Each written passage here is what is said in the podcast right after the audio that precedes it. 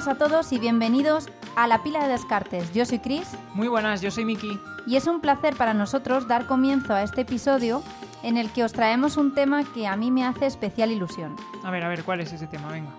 Bueno, son los juegos de temática animal. Muy bien, yo creo que la gente probablemente ya lo sabía porque al poner el capítulo saldrá el título, pero bueno, está Uy, bien qué que bajón. Lo, está bien que lo vendamos así también con energía, venga.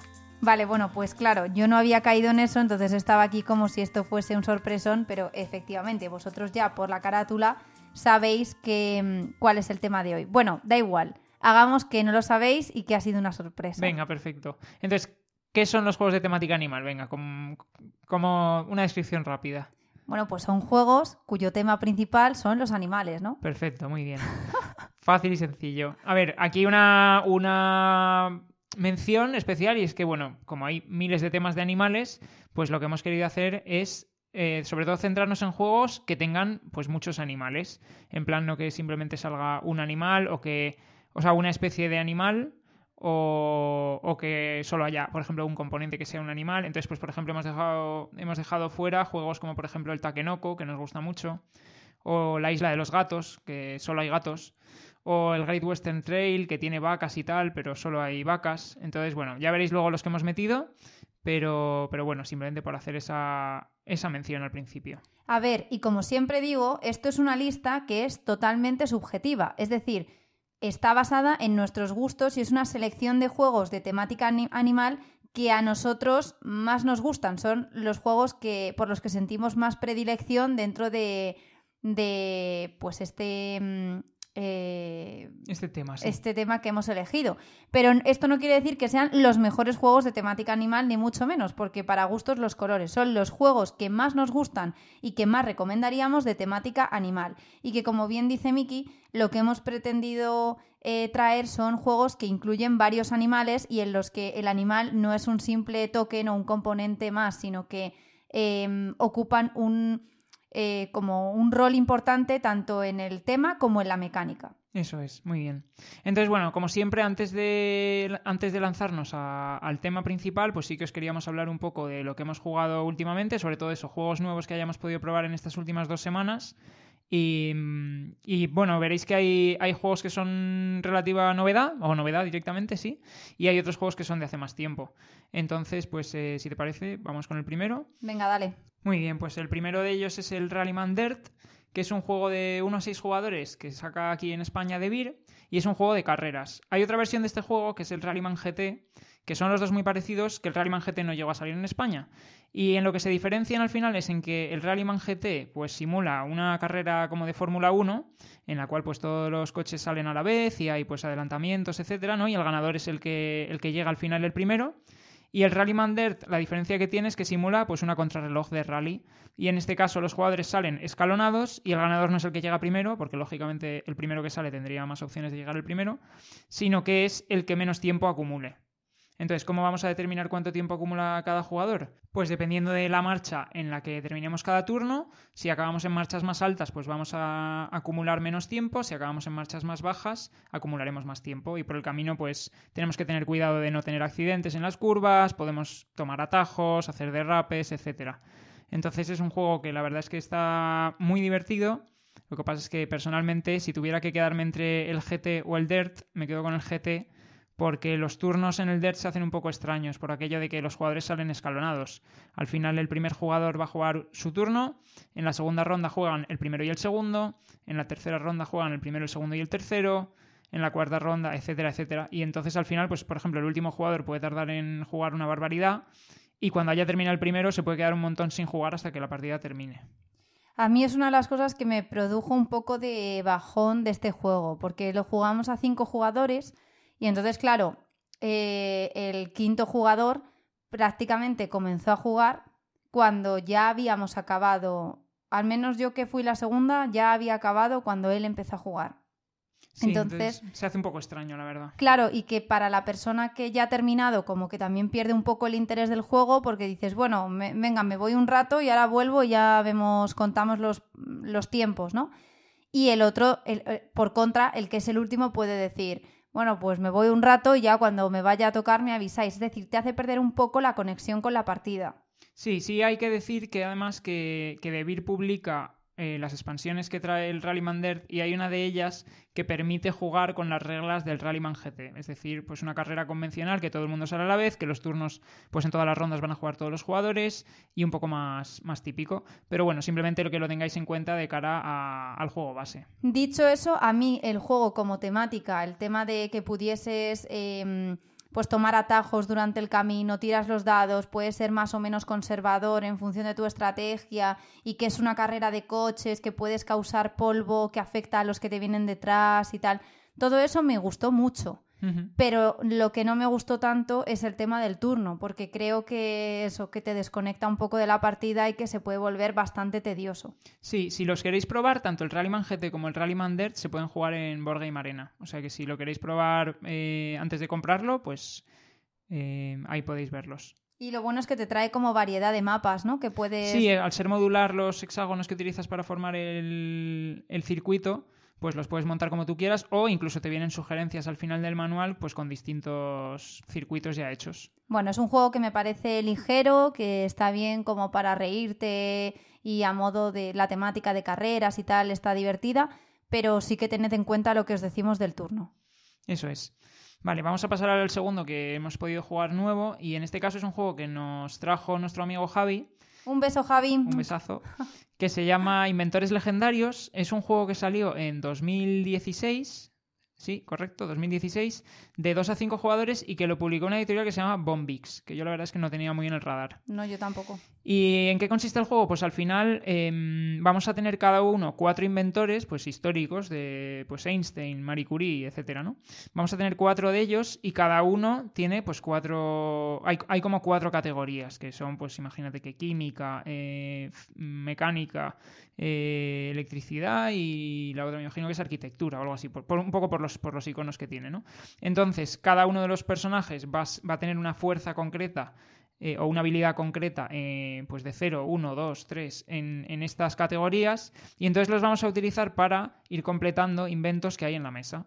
Entonces, pues imagínate, si yo giro a alguien que tiene una habilidad de 2 de mecánica, pues voy a colocar dos de mis cubitos en una carta que tenga hueco para colocar dos eh, cubitos en mecánica. Y los inventos pues pueden ser el telégrafo... Sí, inventos reales todos. Sí, exactamente. Desde la edad, desde las edades antiguas, pues en plan el fuego, la rueda, etcétera, a, más edades más modernas, como lo que dices tú.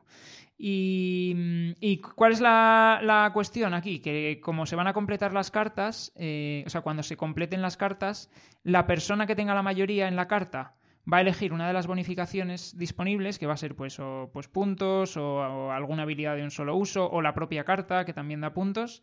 Y la, eso la persona que tenga la mayoría y después la persona que haya completado la carta, que haya puesto el último cubo en la carta, va a elegir otra bonificación. Entonces interesan pues las dos cosas. Por un lado tener mayorías en cartas, por otro lado eh, ser el que las complete.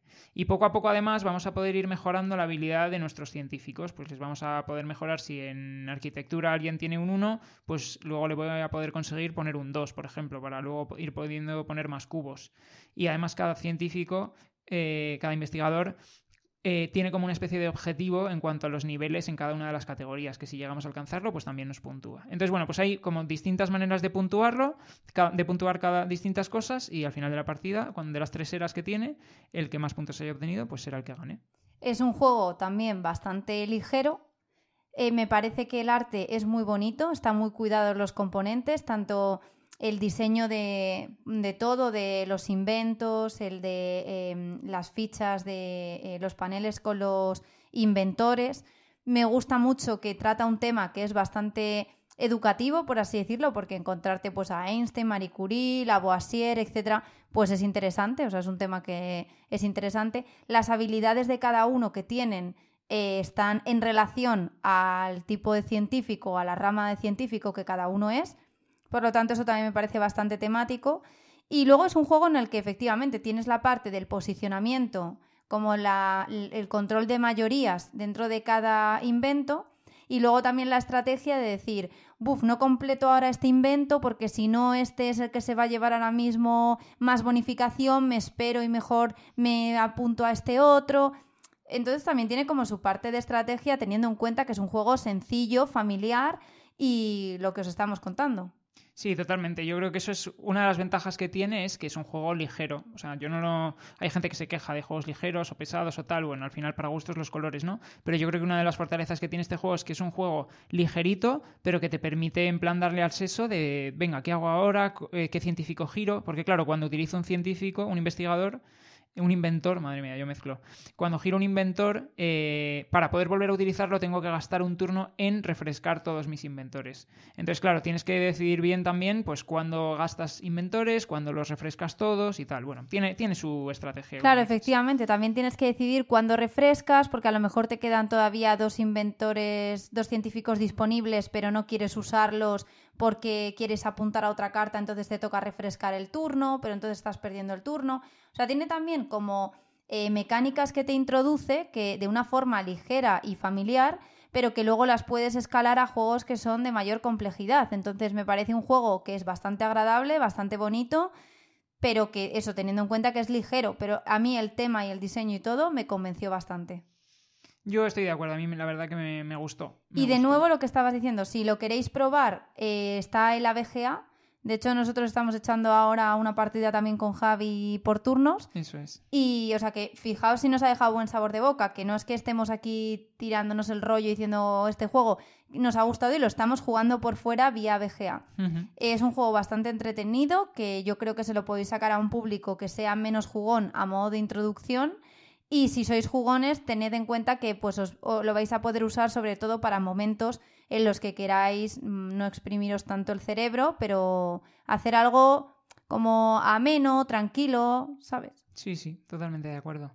Y ameno también es el siguiente al que vamos, que es eh, un juego que salió en 1993, 1997 perdón, eh, y que ha tenido varias ediciones posteriormente. Aquí en España lo ha traído Mercurio. Es un juego de 2 a 7 jugadores y se llama Bonanza. Entonces, bueno, muy conocido probablemente por muchos. Eh, es un juego en el cual vamos a tener campos donde vamos a plantar judías. Y las judías las vamos a ir. Eh, hay judías de distintos tipos, y la cuestión es que en cada campo solo podemos plantar a la vez pues un tipo concreto de judías, ¿no? Y las judías tienen además distintas rarezas, pues las hay más comunes o las hay más raras, y evidentemente cuantas más raras, pues más dinero nos van a dar cuando las vendamos, ¿no? Entonces tenemos que ir acumulándolas para intentar venderlas cuando hayamos llegado a, acumular suficientes. La cosa es que la, la mecánica funciona de manera que vamos a estar obligados a plantar las cartas de la derecha de nuestra mano al principio de nuestro turno. Entonces, pues, y, luego durante el turno del resto de jugadores vamos a poder comerciar con el resto de judías. Entonces nos interesa durante los turnos del resto de jugadores ir limpiando nuestra mano, ir eh, pasándole judías a otros jugadores que les interesen, etcétera, para que cuando llegue nuestro turno también podamos plantar las que nos interesan. Entonces, bueno, es un juego ligerito también como el anterior, eh, un clasicazo, y que la verdad resulta entretenido. Tampoco es que sea aquí nada revolucionario, pero, pero a mí me resulta entretenido. Sí, a ver, lo, cosas positivas del juego. Es un juego mm, de 2 a 7 jugadores, es decir, te eh, admite un gran número de jugadores. Es un juego que yo metería más en la categoría de filler, ¿no? Totalmente. Es un juego de cartas, eh, es decir, tampoco tiene un gran despliegue en mesa y te lo puedes llevar fácilmente. Eh, y luego las judías, pues son bastante mm, como cachondas, graciosas, ¿no? O sea, tienen nombres pues la cocida, la pocha, la... La hippie judía. La hippie judía, etcétera. Entonces son graciosas y los dibujos son graciosos, entonces todo está en un contexto que es bastante eh, distendido. A ver, el juego da para muchas trampitas, vamos a ser claros. Trampitas. trampitas, trampazas. Yo no sé si quiero saber. No, no, sí, vas a saberlo y te diste cuenta porque cuando jugamos el otro día... ¿Pero quién hizo trampas? Bueno, Javi y yo hicimos varias. Uy, pero... Sí, hicimos varias, no, a ver. ¿Pero cómo puedes estar reconociendo esto en antena? No, no, a ver, entendedme, o sea, fue un poco sin querer, poco queriendo, pero vamos a ver, tú te pones las cartas así desplegadas en la mano, entonces las judías que tienes que cultivar son las que están por orden de derecha a izquierda y cuando introduces una nueva judía en tu mano tiene que ir siempre a la izquierda. ¿Qué pasa? Que si eres un poco como yo, que está todo el rato cerrando la carta, abriendo las cartas, eh, poniéndolas en la mesa, las vuelves a coger, no sé qué, pues a lo mejor una se te mueve para adelante o para atrás. Ya, inintencionadamente, ¿no? Bueno, a lo mejor una estás viendo que está colocada la segunda, quieres que sea la primera. No, que no es verdad que no hago trampas en ningún juego, a pesar de que tenemos amigos que hacen muchas veces trampas. Véase, y lo voy a decir aquí, Pablo. Uy. Sí, sí, o sea, Pablo hace muchas trampas, yo no soy ese perfil de jugador Yo no hago trampas nunca porque no me gusta sentir que he ganado haciendo trampas. Pero, a ver, esto... Pero si hay que hacerlas, se hace. Sí, esto daba pie a Uy, uy, bastante uy, uy, trampa. uy. Sí. A ver, el juego es bastante gracioso. Yo la verdad es que me reí mucho. A ver, como juego, mm, pues me, me produjo muchas risas. Entonces, ya por eso me, me mereció la, la pena la partida. Yo estoy Ah, en shock, ¿eh? Ahora, la partida fue un despropósito. Yo estoy en shock. ¿Pero por qué? No sé, por lo de las trampas, yo estoy flipando. Pero si hicimos mil. Pero madre, pero ¿cómo? Eso, eso- y eso justifica. No, no, pero a que ver. como hicimos mil está bien. Luego también tiene tema de Uy, comerciar, ¿sabes? De que, de que dices, oye, uno saca unas judías y dice, venga, ¿qué me das por las judías? Entonces se forma ahí mucho revuelo, como, como si fueses un mercado de, de Marrakech. Sí, a gritos, sí, sí. A grito pelado, sí. A grito y entre grito y grito te cambio esta mano, esta carta en la mano, eh, ahora toca. Esta es la de la derecha. Un Uy, poco sí. Y luego además, yo no sé si eso era así o nos lo inventamos, pero luego como que yo de repente me vi diciendo, dóname algo, dame algún, dó- dóname judías. ¿Eso, eso es así o A ver, la partida fue un poco despropósito. Sí, el jugador que tiene el turno, eh, al final, si no quiere, si las judías que quedan disponibles, que han salido en su turno, no las quiere él y nadie las quiere y tal, pues al final se las tiene que dar a alguien que es el que decidirá si las descarta o se las queda. Entonces sí, se pueden donar. Pero, pero sí, se convirtió, o sea, eh, fue un poco en plan lo que tú dices, mercado, mercado marroquí. Sí, sí, fue un poco así. Ahora, yo me reí mucho. Es verdad que es un juego filler que, pues, por ejemplo, lo puedo sacar, pues en vez de sacarme un virus o de sacarme juegos de este tipo, Sí, mm, para, para esas situaciones, quiero decir. Pero bueno, o sea, está bien, eh, es divertido, te da pie a que te rías bastante, lo único es que tened en cuenta que tenéis que controlar un poquito a los jugadores que no muevan las cartas de sitio. pero ¿cómo tienes el valor de decir tú eso? A ver, que tampoco lo hice tantas veces, o sea, fueron No, unas... no quiero ni saberlo. Bueno, me habéis entendido, ¿no? Venga, vamos a pasar a otro en el que, en el que espero que no. O sea, yo veo más complicado hacer trampas, pero visto lo visto. No hice en este. Vale. Eh, vale, este es un juego. eh, se llama Verdant. Es un juego de los creadores de eh, El Cálico y el Cascadia, ¿vale? Que son dos juegos conocidos, especialmente el Cascadia, tuvo mucho éxito. Y el Verdant en este caso es un juego que combina un poco las mecánicas de los dos. Es un juego de 1 a 5 jugadores que aquí en España publica Maldito Games. Y en este lo que tenemos que hacer es, pues, básicamente colocar plantas en, como en una especie de cuadrícula y estas plantas van a estar adyacentes a habitaciones.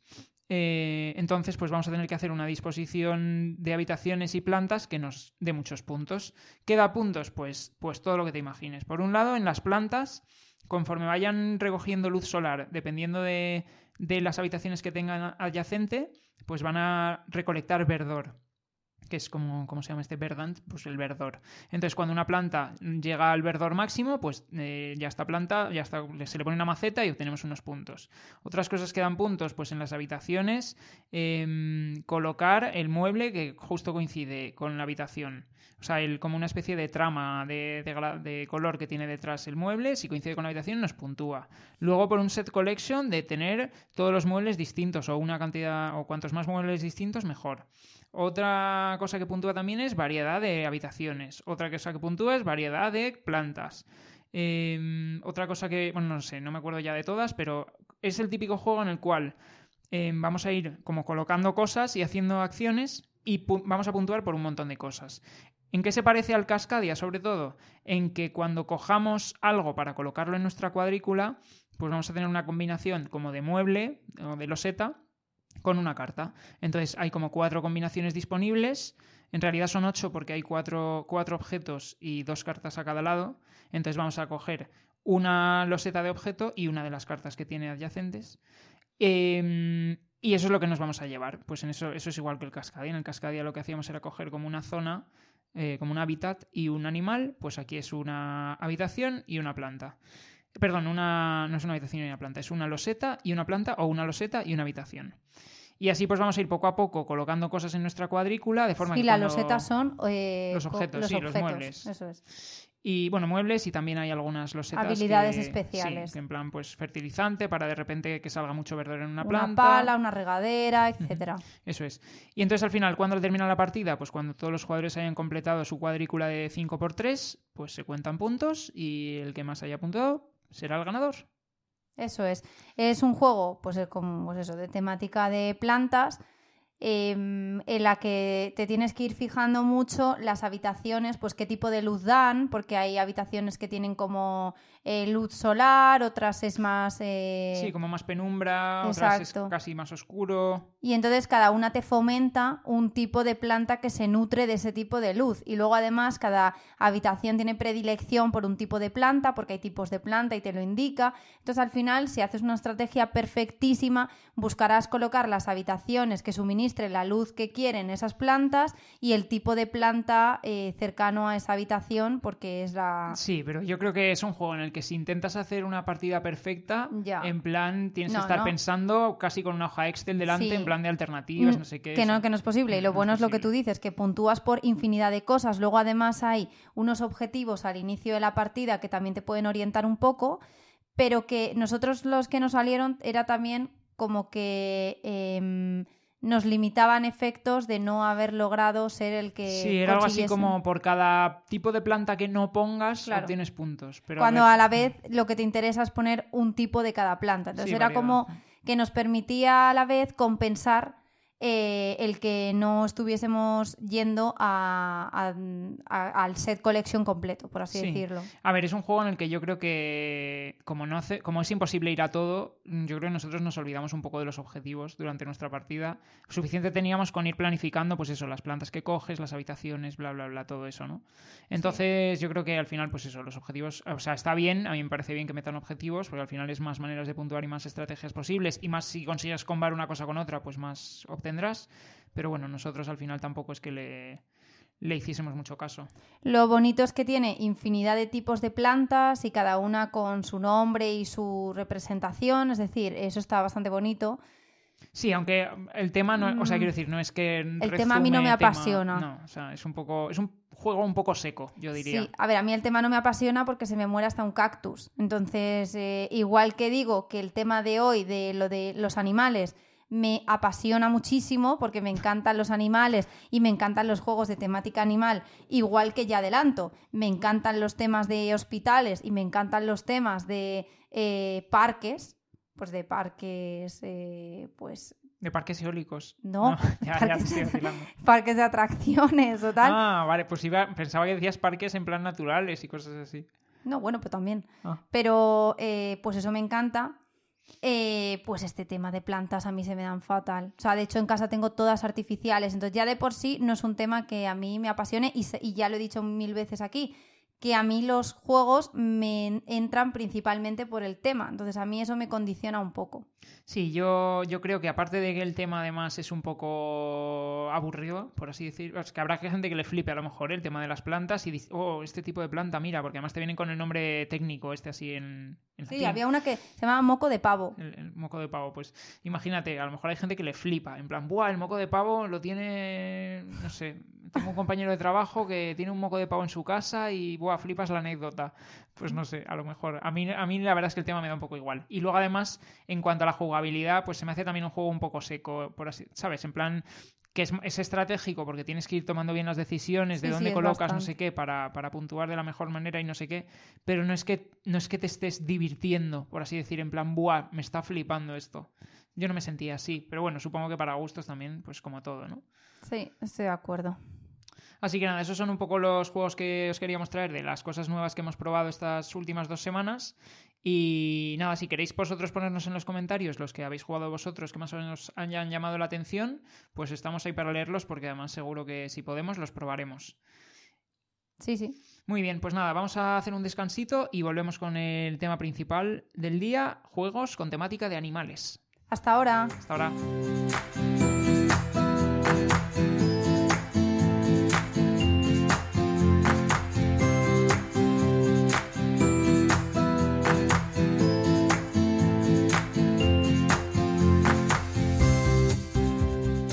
Buenas, pues ya estamos de vuelta y vamos a arrancar con el tema principal, que como decíamos son juegos con temática de animales. Y bueno, y repetimos un poco la mención que habíamos hecho al principio, que lo que queremos es centrarnos en juegos en los que salgan muchos animales, que sean parte principal de, pues, del tema o de la mecánica, y nos vamos a dejar fuera pues, juegos en los que a lo mejor solo haya un animal o que no tenga mucha importancia, o que una especie concreta que a lo mejor no es tampoco, bueno, no sé, es, un- poco a nuestra manera, la verdad. Hemos hecho una, clasificación de juegos de animales como nosotros nos gustan. Sí, sí, bien explicado. O sea, es una recopilación de los juegos que, si nos preguntáis, oye, ¿qué juegos de temática ani- animal me recomendaríais? Pues serían estos, sobre todo. Que hay otros muchos que nos estamos dejando. De hecho, justo ahora la pausa le estaba mencionando a Miki algún otro que no está en la lista. Pues seguro, seguro, porque. Mm, pues Porque es imposible mil. todos. Claro. Si queréis una lista completa de juegos de animales, si ponéis en Google eh, BGG Animal Games o algo así, eh, te van a, o sea, yo es como he llegado a, para, para hacerme la lista completa y revisar todos y que no se nos escapase ninguno y tal, me he ido a la BGG y a mirar juegos con temática animal. Aparece, este tipo de lista está hecha.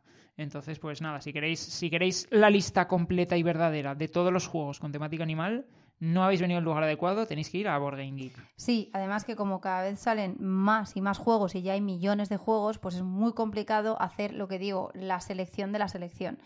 ¿Por qué me hace especial ilusión este tema?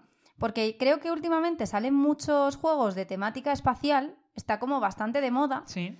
O mm, hay temas como que son bastante recurrentes en los juegos de mesa. Pero los de temática animal, como que nunca he visto nada que haya un recopilatorio de los juegos que me recomendarían de temática animal. Y a mí es un tema que me gusta bastante porque suelen ser juegos bastante bo- monos, ¿no? Bastante... Sí, sí, es cierto que los componentes, por por lo menos en esta lista que traemos nosotros, eh, y eso que hay juegos antiguos y juegos también más modernos, pero como que se presta mucho el tema de los animales a hacer un juego cuidado. Sí, y además lo que me gusta es que a veces puedes llegar a pensar, buf, temática animal, buf, eh, seguro que es como se pierde en lo cookie y no va a ser duro. Pues no, porque traemos juegos aquí que son bastante duros. O sea, Hay de todo, pero sí, es verdad que... alguno sí. es bastante duro. Sí, sí. O sea, que engaña, que su mm, aspecto así mono y abrazable, pues te puede dar a pensar que es eh, más ligero de lo que realmente es. Estoy de acuerdo. Pues nada, vamos a lanzarnos al primero. Eh, os va a sonar a todos. Es uno de los juegos más conocidos de los últimos años. De hecho, en casi todos los tops eh, hechos por eh, aficionados, en los de canales también, pero en los de aficionados sobre todo suele estar muy arriba siempre. Eh, os voy a dar alguna pistilla por si queréis adivinar por el camino. Es un juego de 1 a 4 jugadores. Lo ha traído aquí en España Maldito Games. Y tiene varias expansiones. Y ahora comentaremos al respecto de las expansiones. Entonces, bueno, ¿cuál es? Pues es el Everdell. El Everdell es un juego eh, de construcción de tablero, por así decir. Cada jugador lo que va a hacer es construir como su propia ciudad, en la cual pues va a traer eh, edificios y va a traer animales. Y cada edificio y cada animal tiene pues habilidades diferentes, pues eh, que comban unas con otras, etcétera, ¿no? Y luego va a haber una serie también de acciones en el tablero principal. Entonces, pues estas acciones van a ser pues desde recolectar recursos, a conseguir nuevas cartas, a completar objetivos, a bueno, muy variado, porque además tiene opciones para la preparación de la partida que aportan también rejugabilidad, en el sentido de que hay, hay casillas de acciones que van a variar de partida en partida. Entonces, ¿en qué consiste, cuál es el objetivo de la partida? Pues conseguir eh, más puntos que los demás.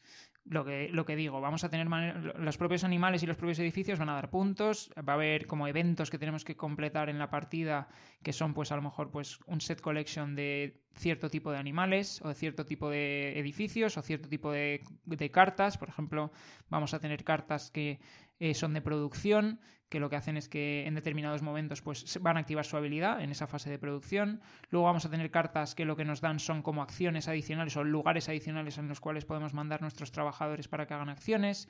Luego tenemos otras cartas que nos aportan pues efectos permanentes como descuentos o como cosas así. Tenemos cartas que son de puntuación, que lo que hacen es darnos bonificaciones, pues por ejemplo por animales únicos o por animales comunes o por edificios únicos, por edificios comunes. Bueno, hay un montón de maneras distintas de puntuar. Y la mecánica, pues básica es esa, es yo en mi turno juego carta o mando trabajador a, una de las acciones.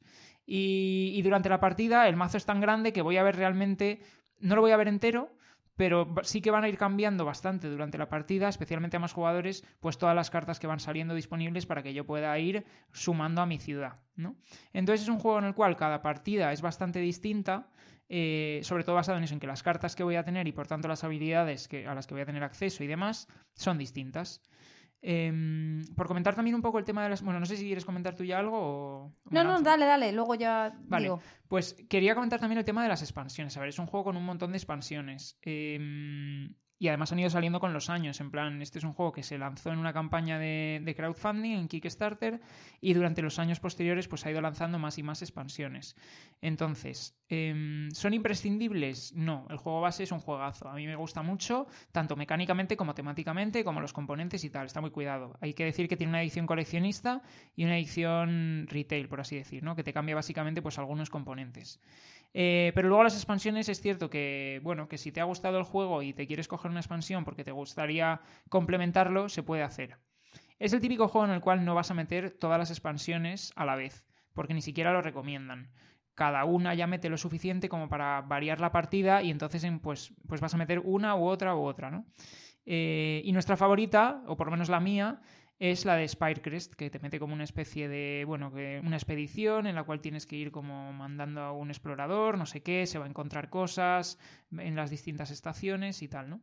Entonces, bueno, eh, lo que venía a decir con el tema de lo de las expansiones es que aunque hay un montón, no hay que agobiarse porque el juego base a mí me parece ya muy buen juego. Y lo que digo, tanto desde un punto de vista temático y, de componentes, porque es verdad que es precioso el juego, es innegable.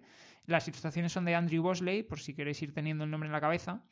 Eh, como a nivel mecánico también me parece que funciona muy bien.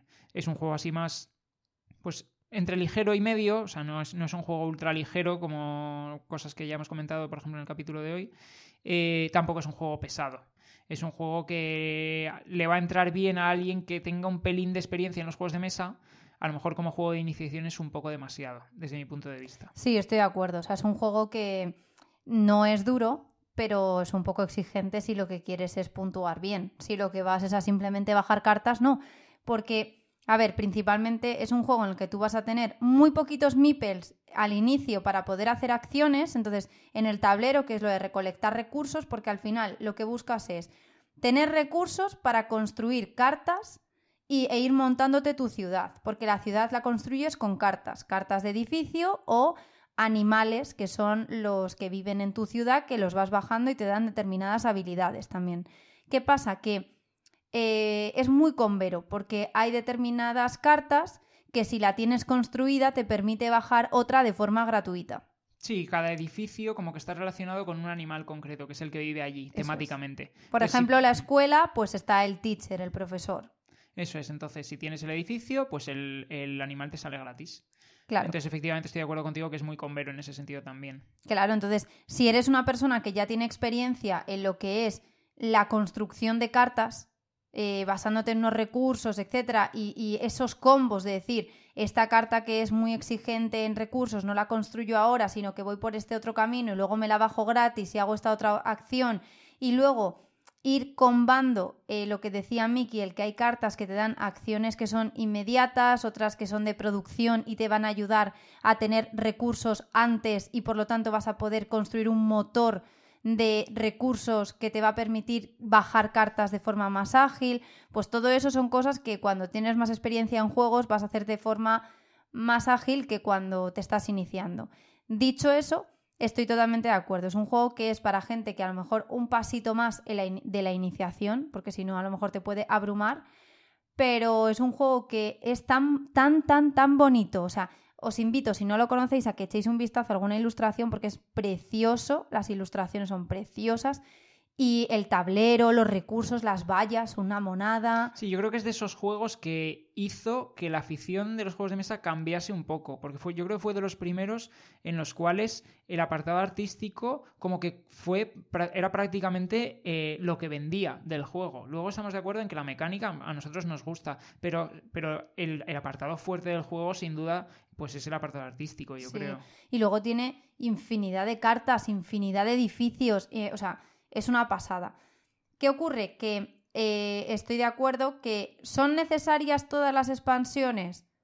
Probablemente no. O sea, el juego ya de por sí funciona perfectamente como bien has dicho.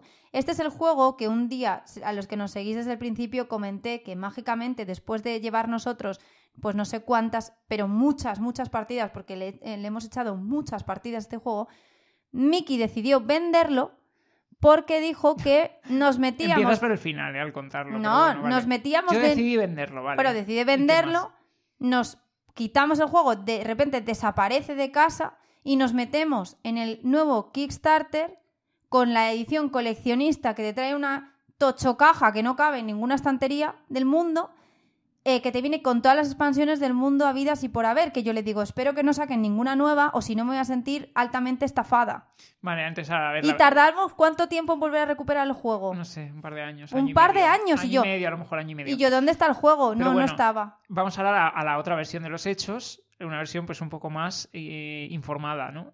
A Eh, ver. a ver, a nivel de números tenía sentido, pues simplemente por el hecho de que, eh, bueno, a ver, es un juego que a nosotros nos encantaba y nos encanta, eh, y por eso es por lo que si sale en una edición coleccionista, pues nos apetecía tenerla, y entonces salía barata comparativamente con lo que hubiera costado pues coger el juego base y las expansiones por separado, etcétera, etcétera, ¿no? Y además lo de la Big Box que comentas que no cabe en ningún sitio, por lo menos es una Big Box en la cual pues te caben todas las cosas, que si tienes Como las cajas saquen por algo separado, más, ya no. En principio, ya lo sé, pero yo en principio entiendo y asumo que cuando sacan una Big Box, en principio es porque ya han terminado de sacar expansiones. en principio me da un mal rollo. Eso es como lo de Marvel. En principio y en principio no dejan de salir. Bueno, y que sigan saliendo. No, bueno, el tema es que el juego es, es precioso, nos encanta, es verdad lo que dices, que no se juega con todas las expansiones, que yo diría que si lo queréis probar, oye, con el base os vale.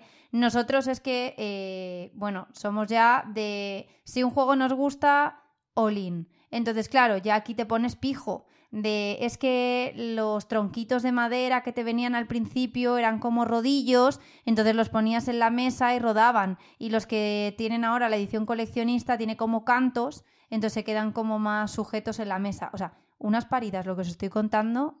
Sí, o sea, que no te digo. a ver, sea, mejoran la experiencia de menor. juego. No, pero por ejemplo, yo que sé, en plan. eh, a ver, que, es, que efectivamente estoy de acuerdo en que son pijadas. Pero bueno, otra de las pijadas es pues que tienes pues todos los meeple, todas las racitas diferentes con las que jugar. Pues en el base, no me acuerdo cuáles razas Bueno, venían. es Venían los erizos, venían los.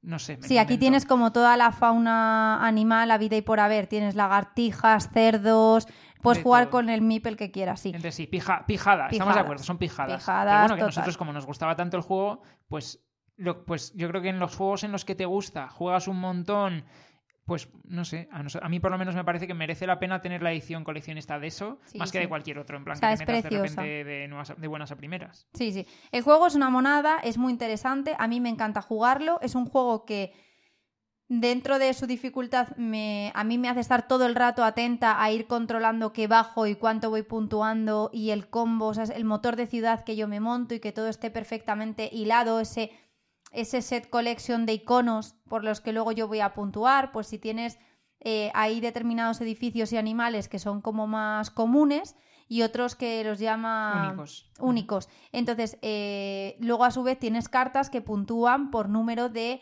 cartas eh, que tienes de tipo único o de tipo común. Entonces, en función de tu ciudad, pues puedes estar más orientado a un tipo u otro.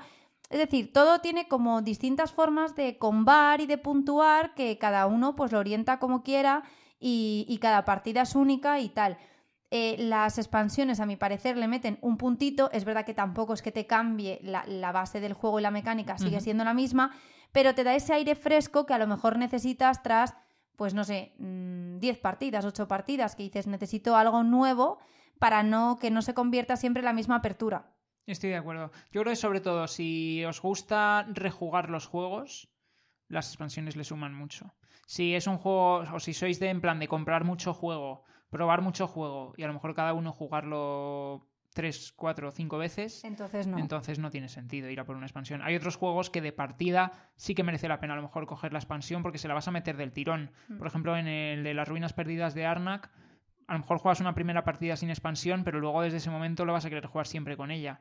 En el Everdell yo creo que es un juego que si no, o sea, que, que si no vas a rejugar demasiado, pues te puedes quedar con el base y es una experiencia súper satisfactoria, vamos. Sí, y es un juego que eh, está bastante bien, bien valorado, bastante bien puntuado en BGG y en todas las comunidades. Sí, gusta mucho. Y gusta muchísimo. Y, y luego tiene variedad de animales por doquier, o sea, encaja perfectamente en este tema. Sí, eso es. Otro que encaja también perfectamente en este tema y que se parece en ciertas cosas, porque es un juego que salió en una época parecida, se les ha comparado, aunque realmente como sus mecánicas no tienen nada que ver. eh, hablamos de el Root. El Root es un juego eh, de combate, es un wargame eh, a todos los efectos, ¿vale? Pues como si fuese un Risk eh, para los que no seáis muy expertos en, tipos de juegos y tal, pues un Risk a lo bestia, ¿no? Pues con habilidades, con efectos, con edificios, con no sé qué. Bueno, eh, ¿en qué consiste? Bueno, el Root es un juego de 2 a 4, eh, número máximo de jugadores van a ser 4, ahí es bastante limitante, y número mínimo van a ser 2, pero realmente jugarlo a 2 sin una expansión que tiene, que genera como unos bots para, para otros jugadores, se hace un poco raro, la verdad. No es el típico juego que a dos vaya a funcionar especialmente bien. No, claro, porque como es un juego de control de áreas y de mayorías, hmm. eh, cuando lo juegas a dos, ¿qué ocurre? Que el tablero es enorme para los dos. En, si metes los bots, estos automas, eh, es verdad que, ojo, nosotros, sí, que te aprieta. Te, aprieta porque son componentes, o sea, razas adicionales sobre el tablero que también, además, están, me parece que están bastante bien diseñadas y se van autogestionando de una manera en la que fluye bastante bien con la partida y en la que te hacen, o sea, te aprietan y... Sí, sí, sí. O sea, por comentar un poco también cómo fue la historia, bueno, aquí es un juego que ha traído dos tomates y que también efectivamente viene de, Kickstarter.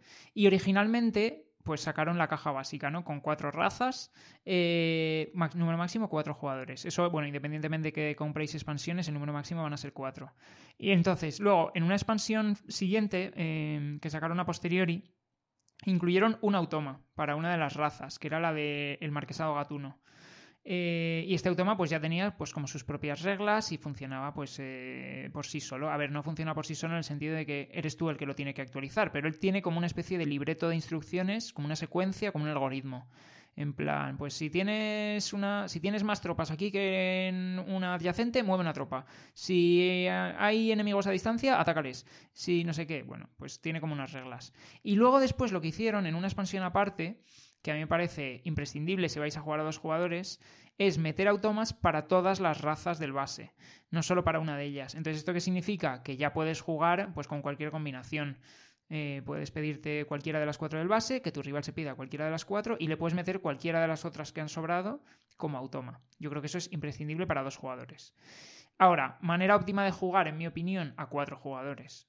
Eh, que los cuatro jugadores sean humanos y que cada uno, pues eso, tenga... O sea, aquí uno de los grandes atractivos que tiene este juego es que las razas son súper diferentes. Eh, cada una va a puntuar de maneras distintas. Aquí el objetivo del juego es llegar a una cantidad concreta de puntos y la manera de obtener puntos pues va a ser distinto para cada uno de ellos. Y a lo mejor unas van a estar, van a estar centradas en tener el dominio en el tablero, en plan... Por ejemplo, el marquesado gatuno eh, se va a ir expandiendo por el mapa, empieza en una posición muy fuerte eh, y tiene que como que ser capaz de mantener esa posición fuerte que tiene para ir construyendo edificios e ir puntuando por ellos. En cambio, eh, los pájaros, los azules, empiezan en una posición más débil en una sola, solo que son muy fuertes en una casilla y se tienen que ir expandiendo hacia el resto del mapa. ¿Y qué ocurre? Que poco a poco, al principio, no tienen muchas acciones disponibles, pero las acciones que programan se van acumulando todos los turnos. En plan, pues mis acciones del turno 4 van a ser las del 3 más alguna nueva que le meta en el 4. ¿Qué ocurre? Que siempre las tengo que cumplir. Entonces, cada vez son más fuertes, pero si hay algún momento en el cual no soy capaz de hacer alguna de las acciones que tengo programadas, se lía parda, cambio de líder, pierdo puntos, no sé qué, ¿no? Entonces, bueno, también es pues como una manera muy distinta de jugar a los gatos. Luego, en la caja base también viene la alianza, que la alianza empieza sin presencia en el mapa eh, y poco a poco tiene que ir como ir recolectando amistad, por creo que se llama amistad, en las distintas localizaciones para luego hacer revueltas. Estos son los que el Miper parece un pan bimbo, como... eso es, un pan bimbo verde. Sí. sí. Que, yo creo que es un ratón, ¿no? Algo así, pues son las orejas, pero sí parece un pan bimbo, yo estoy de acuerdo. Sí, pero mola porque es verdad que cada uno tiene totalmente su, su característica, es decir, es un juego, eh, no sé, hiper asimétrico. O sea, si me preguntas por un juego asimétrico, pues te diría el Villanews o el Root, pero... Sí, yo creo que ese es el principal, mm. el principal atractivo del juego, es que jugar una partida con una raza o con otra es muy distinto. Es una experiencia totalmente distinta, porque cada uno tiene sus formas de moverse por el tablero, sus formas de puntuar, su estrategia como orientada y dirigida. Sí, de hecho la última raza realmente no es ni siquiera una raza, es un único personaje que es el vagabundo que se va a ir moviendo por el mapa él solo. Eh, también se puede ir metiendo como en los bosques. Tiene como unas reglas de movimiento distintas y también tiene unas reglas a la hora de combatir diferentes. Pero, pero para que os hagáis una idea, ni siquiera es que sea una raza con tropas, sino que es un único personaje. Y ojito al vagabundo, porque va formando alianzas o enemistades con las razas, con las otras razas, y eso es lo que le va consiguiendo a él, pues mejorar, tener objetos, no sé qué, o sea, que aunque sea él solo, es súper potente el Sí, vagabundo. yo creo que mola que el juego, a pesar de ser muy asimétrico, está muy bien balanceado. A ver, que seguro que si viene algún experto que haya echado miles de partidas, nos dice, no, pues con esta raza eh, es más difícil ganar que con esta otra. Pero bueno, que yo que sé, desde nuestro nivel de, de aficionados eh, y no jugadores de torneo, a mí me parece que está muy bien balanceado y que es divertido jugar con todas las razas, la verdad. Sí, me parece que el diseño es precioso. O sea, este es el juego que, al que me refería al inicio de que es muy bonito y que te engaña porque te puede hacer creer que es un juego ligero y para nada es ligero. Sí, aquí es cierto que, sobre todo para la primera partida, eh, se hace más complicado de enseñar porque tienes que, evidentemente, conocer las reglas básicas del juego, de cómo te mueves, de cómo combates, ¿no? Pero además tienes que conocer muy bien tu raza, cómo funciona, y te interesa, si quieres jugar en condiciones, también conocer cómo funcionan las razas del resto. Entonces es como que la explicación se multiplica casi por 5. Yo creo que este juego cuando lo disfrutas es eh, echándole varias partidas y no necesariamente con la misma raza, puedes alternar, pero sí que ayuda a lo que tú dices, que conozcas bien qué hace ganador al resto de razas, etcétera. Nosotros, por ejemplo, este juego estuvimos cuando salió mmm, bastante tiempo sin poder cogerlo, sin poder comprarlo, porque sabíamos que a dos un juego de mayorías y de enfrentamiento tal no, no, o sea, no funciona. Eh, cuando ya vimos que salió la expansión con distintos automas y que la ponían bastante bien y nos informamos bastante de su, de su funcionamiento, nos metimos en el juego, lo probamos, em, echamos varias partidas y ya se nos quedaron cortas como las razas del juego base. Y dijimos, necesito más. Y como os hemos dicho, cuando un juego nos apasiona, all in. Entonces nos hicimos ya con todas las expansiones, todas las razas que tiene, etc.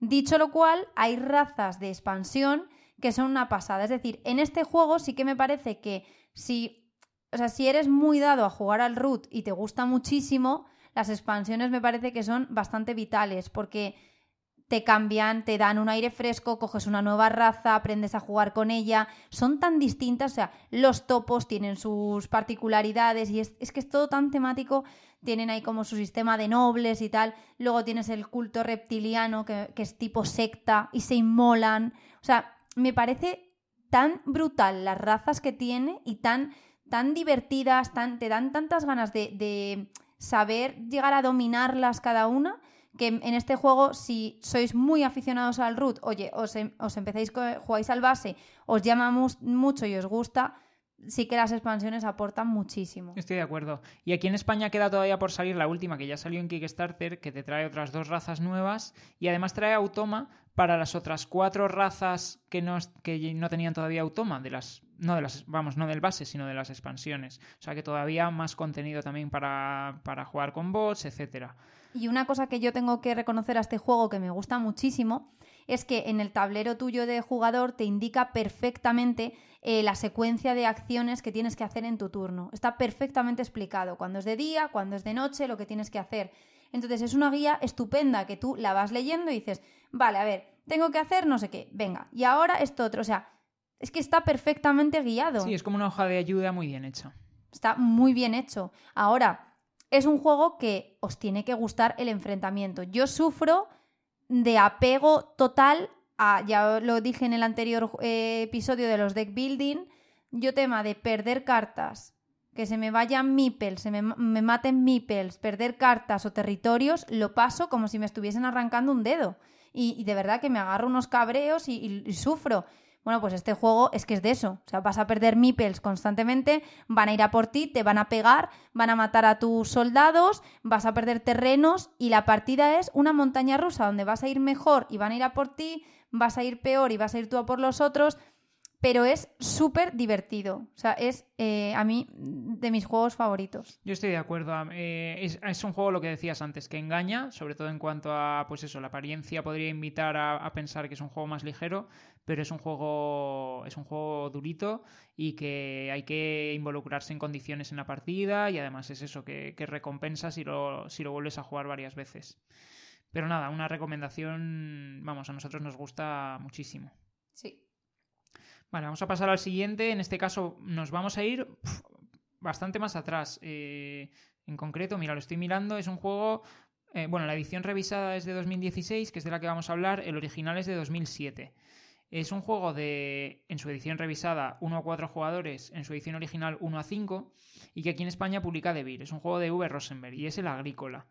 Entonces, bueno, esto ya, o sea, el Agrícola es difícil que no os suene, porque es cierto que es de esos juegos clasicazos que casi junto al Catán y al Carcassonne pues sentaron la base para, para, un montón de mecánicas que han ido viniendo a posteriori. Sí, de los juegos modernos. Sí. Entonces, ¿en qué consiste el agrícola, para el que no lo conozca?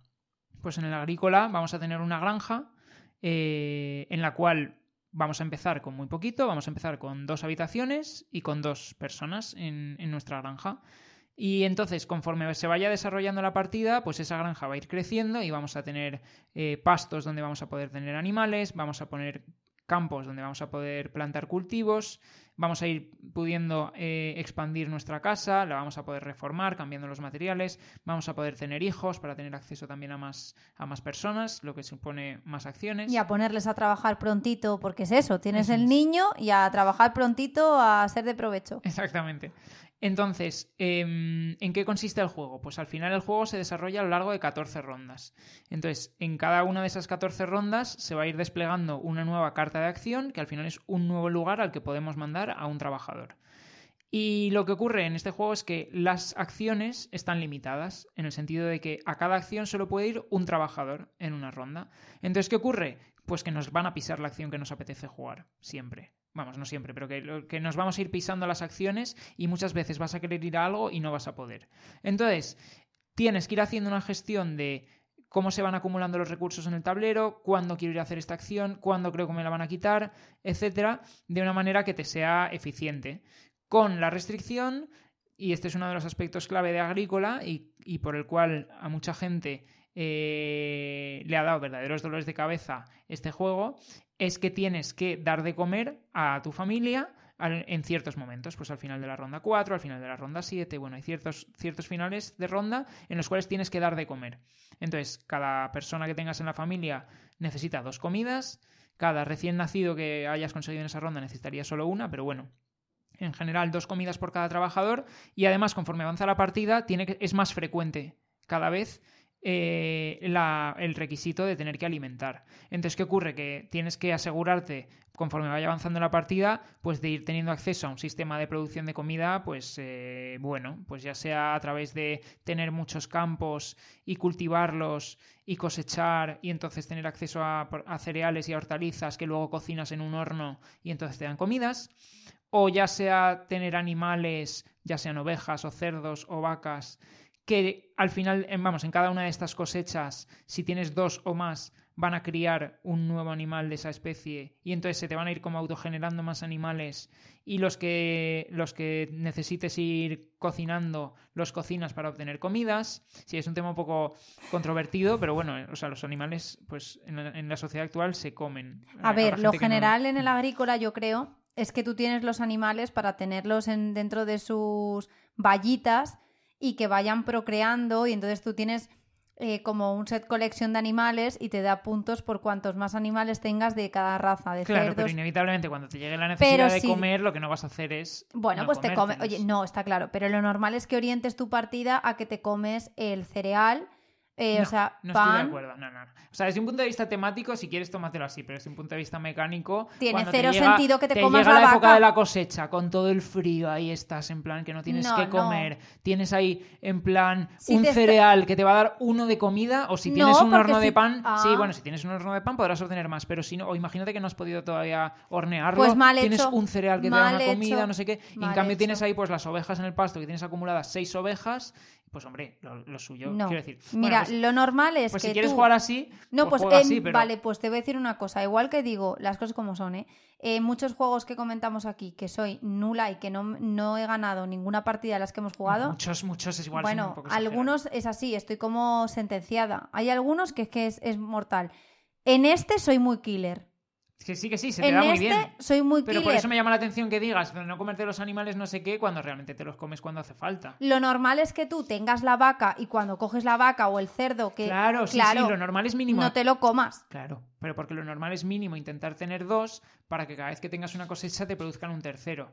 Y entonces ya cuando tienes tres es cuando entonces te comes el tercero y los otros dos que te quedan pues son los que procrean, ¿no? Y vas haciendo como ese, ese ciclo, ese motor de, alimenta- de alimento en base a animales. Pero sí o sí tienes que tener alguna manera de dar de comer ya sea a través de cereales y hortalizas y tal, ya sea a través de animales, ya sea a través de... Hay, otros, hay otras maneras de, de dar de comer, porque eh, otra de las cosas que aportan rejugabilidad al juego es que tiene un mazo grande de cartas, de, por un lado de oficios y por otro lado de adquisiciones menores. Y al principio de la partida, bueno, hay distintas distintas maneras de hacer un draft que propone el manual, pero al final con lo que lo que va a ocurrir es que vas a tener pues acceso a una serie de cartas, cada jugador va a tener las cartas que va a tener van a ser diferentes. Entonces, pues eso eh, hace que la partida sea bastante rejugable. Pero lo que quiero decir es que también te da opciones de cara pues, a puntuar de maneras distintas, a obtener alimentos de maneras distintas.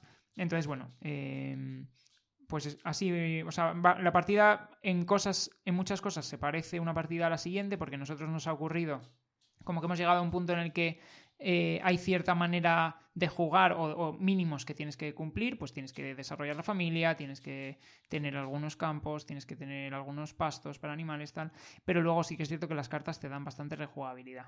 Sí, o sea, es un juego en el que puntúas por muchas cosas, desde eh, mejorar tu casa, ampliar tu familia, tener los cultivos, eh, tener a los animales, eh, formar esas vallas para eh, que cada animal tenga como su, su terreno. Vas a puntuar por muchísimas cosas. Y luego no todos los jugadores van a ir desarrollando cada uno de, de estas estrategias al mismo tiempo, sino que la variedad precisamente está en que uno se enfoca primero en animales, otro en pastos, otro en su casa, etc. a mí, claro, personalmente, aunque sea de 1 a 4, me parece que 4 te da bastante AP. O sea, lo hemos jugado a 4 y llega un momento que es un poco eterno porque tienes que pensar mucho las jugadas, te limita mucho y te bloquea acciones. Es más sesudo, digamos que a 4 es más sesudo. A 2 me resulta más ligero y es un juego que aprieta y tienes el tema de lo de dar de comer y la mendicidad constantemente ahí soplándote en la nuca, pero sin, el, sin que se te vaya el juego a que sea eh, ¿sabes? Eh, un análisis parálisis cada ronda, ¿sabes? Cada turno. Sí, estoy de acuerdo. Este es un juego que, bueno, vamos a publicar reseña muy prontito, o sea que si queréis ver imágenes, las imágenes que vais a ver eh, en nuestra edición es la edición revisada. Entonces, sobre todo lo que cambia entre una y otra es, por un lado, las cartas que vienen, o por a favor de la edición revisada, pues en la edición revisada como que metieron cartas de varios de los mazos que salieron como expansiones para la, para la original, con las cartas que más éxito tenían, etcétera. Y a favor de la edición original está que, que llegaba a cinco jugadores. Pero como tú bien dices, es un juego que a muchos jugadores se puede hacer un poco el entreturno un poco complicado. Yo diría que este juego, mm, vamos, es un must para jugarlo. Que si os estáis iniciando en la afición y os gustan los euros y te pica ese gusanillo de dar un paso más, probadlo porque es que es un 10 a nivel de temática y mecánica. Eh, es, o sea, es un clásico que funciona como el mecanismo de un reloj. Yo os recomendaría que lo jugaseis a menos jugadores del máximo, por lo que digo.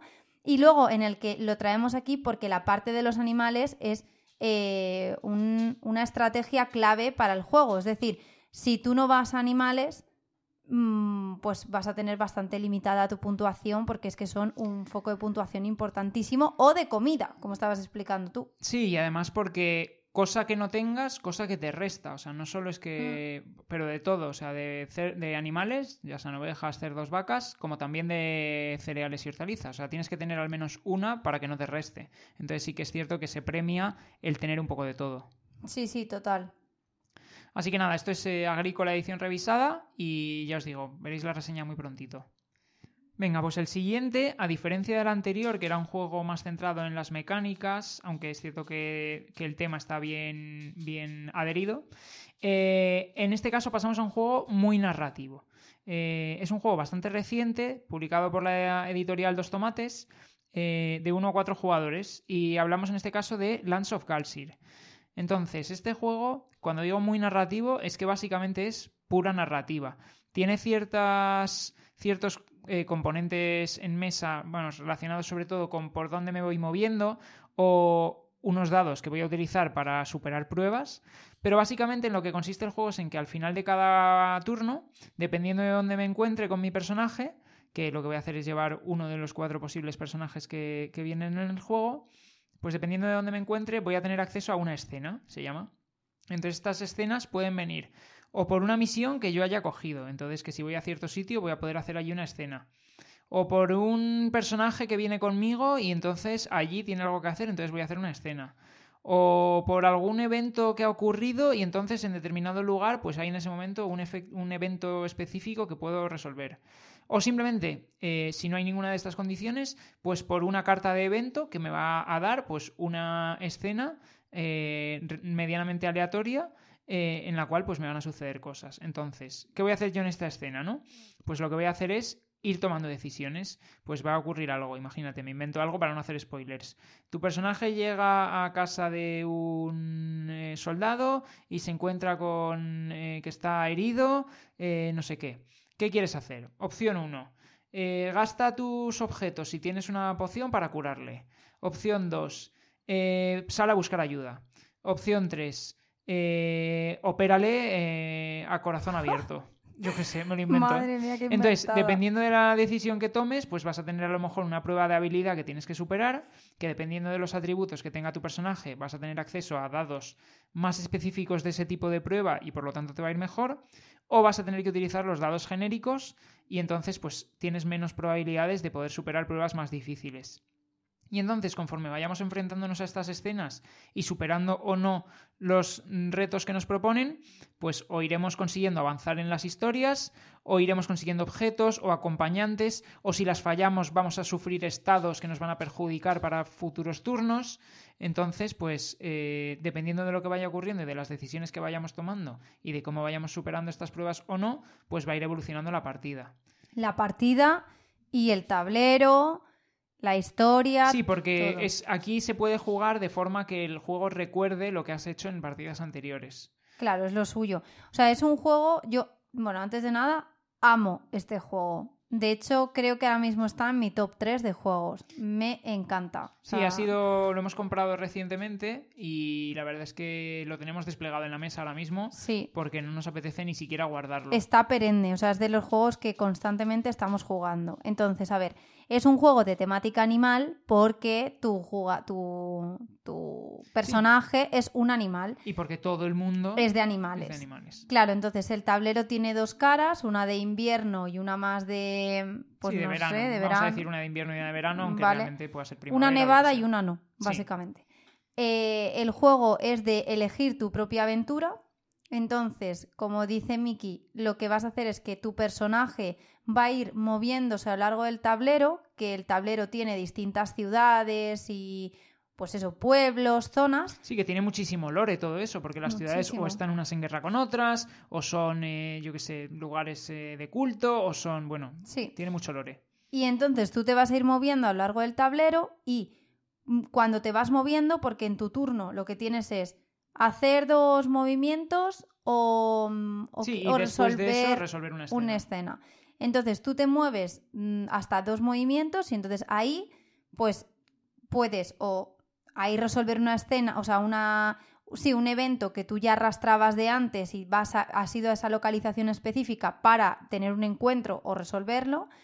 O si no, es que te has movido dos o uno y te paras ahí, dices, quiero tener aquí mi evento. Entonces sale una carta, como decía Miki, que es más o menos aleatoria, o sea, no, porque tienes que tener en cuenta pues el día de la semana que es, la estación en la que estás, el tipo de terreno y todo eso al final hace que tengas un evento de un tipo. Sí, todo esto no lo hemos dicho, funciona a través de una aplicación. Es decir, los eventos no es que sean cartas que yo voy a leer, sino que eh, en, dependiendo del evento me va a decir un número de cuatro cifras, yo lo meto en la aplicación del juego y ahí es donde se desarrolla pues todo el texto de, del Eso evento. es. Y entonces el evento te dice, como decía Miki, pues en su ejemplo, que no es para nada este tipo los que salen en el juego, pero tienes que operar a un hombre que te has encontrado ahí malherido. O ¿qué haces? Si tienes no sé qué, se lo das y le curas. O le operas porque si tienes no sé qué mm, de habilidad, pues tira los dados y mira a ver si le operas. O siempre está la acción de irte y hacer que. y obviar la escena, ¿no?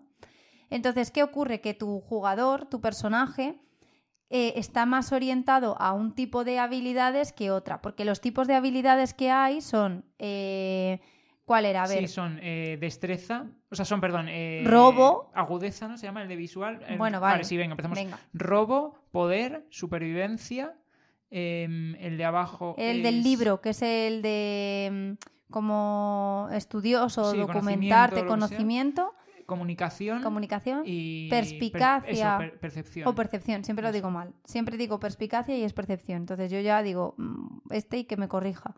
Sí, eso es. Entonces tú tienes esas habilidades y tu personaje parte con más desarrollo en, unas, en unos atributos que otro. Y cada uno tiene su propio lore y su propia historia de por qué está en ese momento en el mundo y que la ha llevado allí y, ta- y tal. Entonces tú a la, a la vez, a lo largo del- de las partidas, puede ser que tu personaje se vaya desarrollando en otras habilidades. A diferencia de juegos como Gloomhaven, por ejemplo, de campaña, aquí no va a haber un desarrollo de personaje en plan, eh, tú partes de, estas, de estos atributos iniciales y vas a ir ampliando a estos otros o potenciando, sino que tú vas a tener como máximo, ¿cuántas son? Como ex- Cuatro cuatro fichas de atributo y se van a ir moviendo entre habilidades. Es decir, a lo mejor yo tengo dos fichas de, eh, colocadas en conocimiento, por lo tanto yo soy muy potente en conocimiento, y, da- y otra en, en percepción y otra en, por ejemplo, robo. En un momento dado me va a decir la partida, eh, si he superado determinada, determinado evento, pues tengo la opción de desarrollarme en eh, supervivencia. ¿Eso qué implica? Que tengo que quitar una ficha de, de habilidad de un atributo y moverla a supervivencia. Es decir, a diferencia de Gloomhaven, donde tú o otros juegos de campaña, tu personaje va teniendo como un desarrollo de determinadas habilidades, aquí lo que vas a hacer es ir moviendo entre las cuatro fichas que tienes para los atributos de una a otra, pero vas a tener máximo cuatro. Eso es lo que se le puede decir. Eso tiene la parte buena de que simplifica el juego, la parte mala de que si tú lo que esperas es tener un desarrollo, una evolución de tu personaje, no lo vas a tener. Lo que vas a conseguir es orientarlo a unos atributos u otros.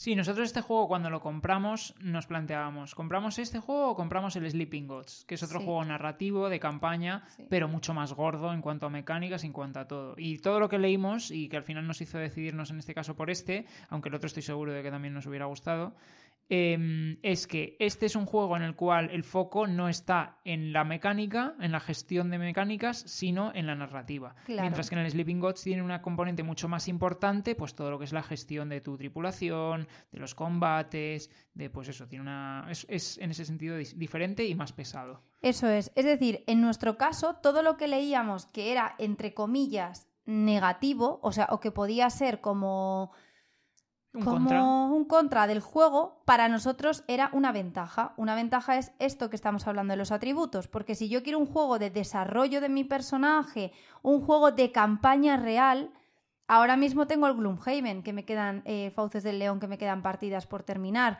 Si yo lo que quiero es un juego, quería un juego que fuese altamente narrativo, que tuviese un setup súper rápido eh, y que fuese eh, una campaña que no me tenga secuestrada a echar constantemente una partida mm, y solo a ese juego. Porque este juego, a pesar de ser de campaña, tiene la siguiente particularidad. Se te puede unir un amigo en la partida 5, no aparece en la partida 6-7, se te vuelve a unir en la partida 10 y no pasa nada. Es decir, se te va uniendo o saliendo gente. ¿Qué va a ver? Que el mundo ha cambiado. Pues le dices, oye, mira, sí, mira, en todas estas partidas que te has perdido, pues ahora en esta ciudad que había un teatro ya no hay un teatro, yo me estoy inventando, ¿eh? Ahora de repente hay, yo qué sé, pues está, eh, está desolado porque ha habido una guerra en este pueblo y entonces ya no hay teatro. Y ahora mismo este pueblo está en guerra con este otro. Aquí donde había unas ruinas, ahora hay una super ciudad. Es decir, que da igual, se va a encontrar el momento, la partida en otro punto, pero no le necesitas que esté fielmente a todas las partidas, que el de, los de campaña eso te limita. Para nosotros todo esto que decimos, joder, pues te puede tirar para atrás en el juego, era todo pros. Por eso dijimos, entonces necesitamos este. No quiero un juego tan sesudo. El, el, Sleeping Gods dicen que el tema del combate funciona eh, de maravilla. Nosotros aquí el combate es tú vas a decantarte por un uno de una solución dentro de cada evento, es decir, pues en el caso del ejemplo de Mickey, le opero, pues te dirá, pues haz una prueba de conocimiento, ¿no? Así por, por decir que más o menos el de operar, pues tienes que tener mucho conocimiento. Vale, pues si tú tienes muy desarrollado el conocimiento, vas a tirar más dados de conocimiento, lo cual te va a dar que tengas más probabilidades de acierto, pero tú tiras los dados y lo que te salga. Mm, si a lo mejor es verdad que te vas a ir armando de objetos que te van a ir facilitando las tiradas y te van a hacer que tengas como ya eh, éxitos adicionales a tu partida. Sí, porque luego está guay que el sistema de objetos, como funciona, es que te potencia como determinados verbos, o sea, literalmente verbos. Por ejemplo, este objeto que tengo hace que en las acciones de abrir, eh, observar y explorar eh, tengo un éxito. Y eso es literal, o sea, va por, va por verbos, por la acción que estés haciendo. A mí eso me parece súper temático. ¿Sabes? Más que te diga en las de, tipo lucha, no sé qué. No, me parece más temático que te sirva para hacer acciones concretas. Sí, sí, aquí estamos todo el rato cuando. Porque claro, Mickey me lee a mí, yo le leo a él. Entonces, cuando él me lee, le digo, pero qué, pero esta acción, o sea, imagínate la de operar, ¿no? Eh, pero ¿qué verbo estás utilizando? Entonces empiezo a mirar ahí todos mis objetos y digo, a ver, ¿alguno tiene este verbo metido que es el que me da ya un éxito por tener este verbo? Está muy divertido. Si tenéis fobia a las aplicaciones, deciros que la aplicación funciona de maravilla, que lo único que te hace es, tú metes el código del evento y te sale la escena que la lees y te dice, venga, ¿qué quieres hacer? El jugador elige y el jugador tira los dados y juega en la mesa y se mueve por el tablero. Es simplemente la facilidad de poder leer el evento desde, desde una tablet o un móvil y luego además tiene música que te va amenizando la partida. Sí, y que luego además este es un juego que por lo visto tiene en palabras más palabras que la trilogía del Señor de los Anillos. Y Harry y el primero de Harry Potter, creo que era algo así. Eso, sí, algo así era. Pero tú imagínate eso hacerlo en cartas, evidentemente es inviable. Tiene tanto texto no porque vayas a pasar por toda esa narrativa, sino por la cantidad también de alternativas que tienes a la hora de, enfrentarte a cada evento, ¿sabes? Que puede ir derivar por, por cosas distintas. Una pasada. Y luego además eh, lo que me gusta es que tú tiras los dados, te puede salir bien o mal, pero es que luego, si te sale bien o mal, te llevas en muchas ocasiones un estado. Y los estados te putean, algunos te putean, porque claro, puedes estar pues como acongojado y has recibido una situación o vivido una situación muy chocante, es que no quiero hacer un spoiler, pero Mickey vivió una que fue como... Sí, en plan que me dejó en shock, dejó a mi personaje en shock y entonces pues eh, como que te pone una restricción de ya no te puedes enfrentar a pruebas difíciles siempre que tengas otra opción. Claro, porque está en shock. Yo tuve una que mm, pues me metí en un lago helado, entonces me quedé helada, mi rana se quedó helada y eso me hacía que en vez de tirar cinco dados que tienes, ya solo podía tirar dos dados, hasta que perdiese ese estado y ya eh, se me fuese el estado de congelada. Es decir, te mete como puteitos que hace que el juego tampoco sea un juego de niños. Es un juego que yo lo veo que tanto para jugar con un hijo que tengas, hombre, de edad avanzada, no sé, un hijo pues de al menos, yo que sé, 12 años. Yo creo que 8 ya puede, o sea, teniendo en cuenta que no lea él. Vale, yo creo que lo va a mm. disfrutar más si tiene 10, 12, una puede ser, pero que no es complicado en absoluto, vamos. No, pero que gente que es jugona, o sea, nosotros a nosotros nos está encantando. O sea, es que de verdad mi top 3 de juego. Sí, yo si tuviera que poner un pero, que esto puede sonar a topicazo porque voy a decir que, que, es un pero que se convierte en un pro, ¿no? Pero bueno, si tuviera que poner un pero es que el final de la partida a veces es un poco bajona, porque ¿cómo funciona el sistema de final de partida? Pues dependiendo del número de jugadores, imagínate, a dos jugadores, que es como lo estamos jugando nosotros, la partida va a durar siete días, ¿no? Entonces cada jugador va a resolver pues siete eventos, ¿no? Va a tener siete turnos. Cuando llega ese final de los siete días, pues se termina. Dependiendo si estás jugando en modo, si estás jugando en modo cooperativo o competitivo, porque se puede de las dos maneras, se va a medir o el prestigio que habéis conseguido entre los dos o el prestigio que haya conseguido el que más prestigio ha conseguido. Va a tener ciertas recompensas y vas a empezar de nuevo una siguiente partida. Entonces, a mí me da que pensar y, y el cuerpo me pediría, pues no me cortes el no me cortes la partida, en plan, déjame que yo siga de continuo. Y es cierto que el problema que tendría es que entonces el juego no lo guardas en la vida.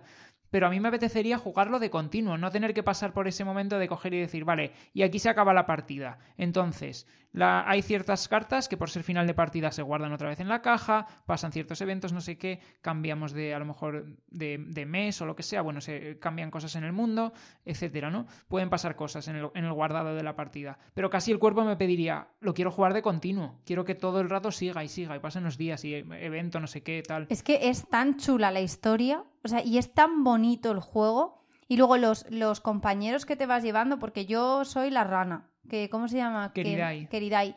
Tú estás siendo el mapache este que tiene un ojo de cristal, el chungo.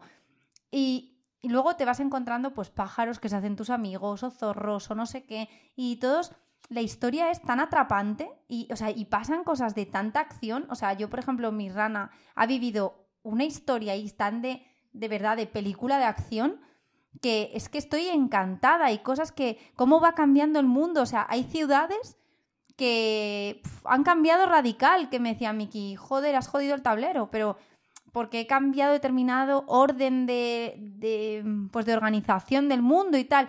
Y es que está tan chulo, de verdad, eh, es una pasada. O sea, a mí este juego me tiene totalmente enamorada. Es un juego que podemos jugar perfectamente después de venir de trabajar y que mm, no, no, veo el momento de, de seguir descubriendo más del mundo y como si me estuviese leyendo un libro, pero a la vez yo tomando las decisiones. Totalmente de acuerdo. A mí me, ha dejado fascinado. La verdad que me encanta, lo quiero jugar siempre. Y además es lo que digo, que yo querría jugarlo de continuo. En plan, me podría pasar seis horas de verdad seguidas jugando y no me cansaría. También es cierto que, tiene que, que, tiene que apetecerte, en plan, pues típico juego narrativo, de tomar decisiones, tal, pero a nosotros que nos gusta y nos gusta la historia en los juegos, es una maravilla, vamos. Sí, es un juego súper sencillo de sacar, de ponerte a jugar, o sea. Sí. Sí. Bueno, pues vamos a pasar al penúltimo de la lista que os traemos. Eh, en este caso es otro exitazo. Eh, lo ha publicado aquí en, España Delirium Games. Es un juego de 1 a 4 jugadores y es un juego del que ya hemos en parte hablado un poquito antes, que es el Cascadia. Entonces, en el Cascadia, eh, de nuevo, los animales tienen una parte importante de la, tanto de la mecánica como, de la, como del tema, porque básicamente lo que vamos a ir haciendo por turnos, los distintos jugadores, es ir cogiendo una combinación de hábitat y animal, de entre los que haya disponibles. Y vamos a colocar el hábitat en, en, alguna zona de nuestro, de nuestro tablero que nos estamos montando, adyacente a algo que ya tengamos, y vamos a colocar el animal en un hábitat eh, que sea compatible para él. Y así vamos a, van a ir sucediéndose los turnos en los que cogemos, colocamos, cogemos, colocamos, cogemos, colocamos. Y al final de la partida, pues em, puntuaremos. Y en cada partida saldrán unas condiciones de puntuación diferentes para cada uno de los tipos de animales. Sí, es un juego que la mecánica principal es la de draft y colocación de los setas. Entonces, eh, efectivamente, al final, ¿qué va, nos va a puntuar por el terreno de hábitat más grande que tengamos unido. Entonces vas a tener que hacer esa combinación de que si estás cogiendo determinado tipo de terreno, lo pongas eh, pues haciendo como un patrón, que esté todo unido, porque es lo que más te va a puntuar, ¿no? Y luego que vayas eh, potenciando eh, determinado hábitat para determinado tipo de animal que es en el que tú te estás especificando, o sea, especializando para puntuar. Y es un juego que se ha llevado muchísimos premios eh, me parece que fue el año pasado, ¿no? Sí, ha tenido muchísimo éxito y, vamos, entre los juegos de iniciación... Eso es, para iniciación es una pasada. Es una pasada, o sea, todo el mundo que lo prueba le gusta y no hace falta, no tiene mecánicas complejas. Eh, no, es que es un juego que guarda mucha similitud con el Verdant que estábamos comentando al inicio, porque es lo mismo, crear ahí unos patrones de eh, hábitat y crear ese, ese combo de hábitat y animales, y luego fijarte porque cada animal puntúa de determinada forma. Los osos puntúan de una forma, los peces puntúan de una forma, los eh, zorros o los lobos puntúan de una forma. Entonces tú tienes que ir viendo eh, cómo puntúa cada uno y qué tienes que ir, mm, cómo colocar las losetas para llevarte el máximo de puntuación. Y al final es eso, es un juego muy sencillo, muy rápido, eh, que mm, tiene unos componentes que están bastante vistosos y bien. Me parece que es un juego que tampoco es que destaque especialmente, como por ejemplo, eh, pues yo que sé, es que el Galsir tiene su particularidad, o el Agrícola. Es un juego sencillo, pero que funciona perfectamente y que para la gente que se está iniciando y quiere iniciarse en el draft y en colocación de losetas, es un juego pues que va como anillo al dedo y que se lo puede sacar a cualquier persona que se esté iniciando donde no se va a abrumar, es muy sencillo de explicar y de entender, vas viendo cómo puntúa cada animal, vas construyendo tus patrones y yo creo que es un juego que para iniciarte debería estar seguro en las ludotecas hoy en día. Totalmente de acuerdo. Vale, y vamos a pasar al, que ya va a ser el último de nuestra lista. Em, en este caso es otro juego que ha, que ha traído De aquí también. Es un juego que ha tenido reimplementaciones Em, con mecánicas parecidas y es de 1 a 4 jugadores. Y en este caso es Dinosaur Island, em, que es un juego de creación de un parque temático eh, basado en dinosaurios. Pues un poco lo que sería una adaptación de Jurassic Park. Sí, porque lo ha traído De Beer, pero De Beer también ha traído recientemente el Dinosaur World, que está más orientado en lo que es la construcción del parque. Entonces nosotros os traemos el Island, que vamos, es el que nosotros tenemos, el que hemos jugado, pero además también con el doble objetivo de que es que está más centrado en lo que es los dinosaurios más que en sí en el parque. También tiene de construcción de parque, pero es verdad que está mucho más centrado el World en el parque en sí que este, que es más la creación de los dinos. Sí, em, o sea, por terminar la comparativa, el World lo que hace es que tienes, tú vas colocando como las losetas de atracciones y de y de tiendas y demás en tu parque y luego vas haciendo como tours con el jeep y si repites el mismo tour con el jeep la gente se aburre, no sé qué, tienes como que ir pues haciendo una gestión sobre todo centrada en el parque. En cambio, si nos vamos a este, las mecánicas de este, ¿en qué consiste sobre todo? Pues vamos a ir jugando por rondas, la partida se va a terminar cuando estén completados todos los objetivos menos uno por algún jugador y entonces eh, lo que va a ocurrir es que en cada ronda pues vamos a tener varias fases. Una primera fase en la cual vamos a mandar a nuestros científicos. ¿Y qué pueden hacer nuestros científicos? Pues pueden o, conseguir nuevas recetas de dinosaurio, o conseguir ADN, eh, o conseguir eh, aumentar nuestro almacenamiento de ADN. Eh, eso en la primera etapa. En una segunda etapa lo que vamos a hacer es eh, una fase de mercado en la cual pues vamos a contratar nuevos eh, especialistas, vamos a eh, conseguir nuevas mejoras para nuestro laboratorio, pues vamos a comprar nuevas cosas, ¿no? también nuevas tiendas o nuevos lugares de merchandising o de comida o cosas así para el parque. En una tercera fase lo que vamos a hacer es mandar a todos los trabajadores que tenemos en nuestro laboratorio a hacer cosas, que estas cosas pueden ser desde crear dinosaurios nuevos utilizando ADN, refinar ADN, convirtiendo ADN, simples, básicos en ADNs complejos.